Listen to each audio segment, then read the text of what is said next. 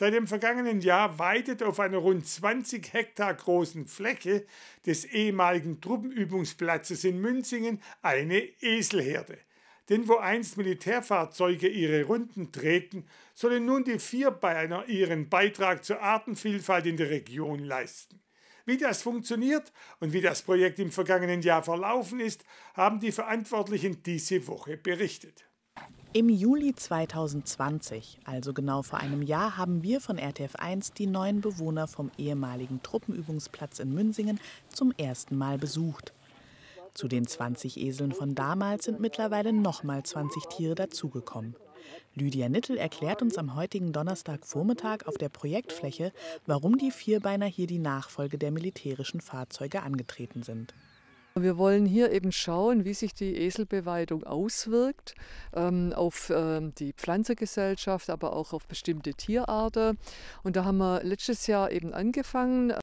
Denn da der Truppenübungsplatz seit dem Jahr 2005 nicht mehr durch das Militär genutzt wird, fehlen die durch Panzer und Co. erzeugten offenen Boden oder Störstellen.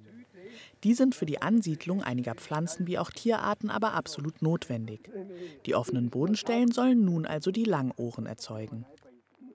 Äh, der Esel, der bringt gerade in Naturschutzfläche oder so äh, die Artenvielfalt wieder zurück, weil diese Boden sind oft überreichert von Samen, aber die Samen bekommen zu wenig UV-Strahlung, Sonne und Sauerstoff. Das ist das Wichtigste.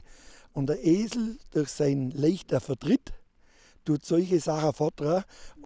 Erklärt Eselzüchter Franz Gerstenlauer, ihm gehören die 40 Esel vom Truppenübungsplatz. Wo früher also Ketten und Reifenspuren zur Artenvielfalt beitrugen, tun es nun die Störstellen der Esel.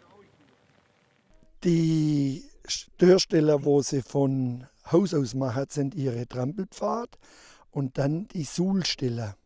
Der Esel der sucht sich Stelle, schaut mit dem Huf und wälzt sich da drin. Und so wird die Kuhle immer größer. Und die Eselstörstellen scheinen bereits nach einem Jahr ihre Wirkung zu zeigen. Aber können die Esel die Panzer von einst tatsächlich ersetzen? Das kann man so nicht sagen, dass sie genauso viel können wie die Panzer. Aber Störstelle, die für viele Heuschreckenarten zum Beispiel auch äh, wichtig sind, wie kleine Heidegrashüpfer, äh, das können die Esel sehr gut. Ähm, oder auch äh, offene Bodenstelle, dass da Insekten äh, leichter zu jagen sind.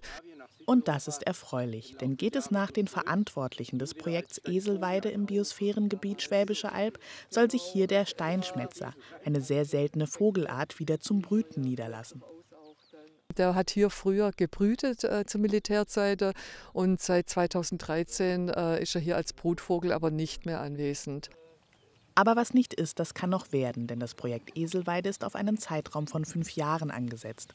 Wer die 40 Vierbeiner einmal in Münsingen besuchen möchte, der muss an einer der geführten Truppenübungsplatz Guide-Touren teilnehmen. Anders ist die Eselweide für die Öffentlichkeit nicht zugänglich.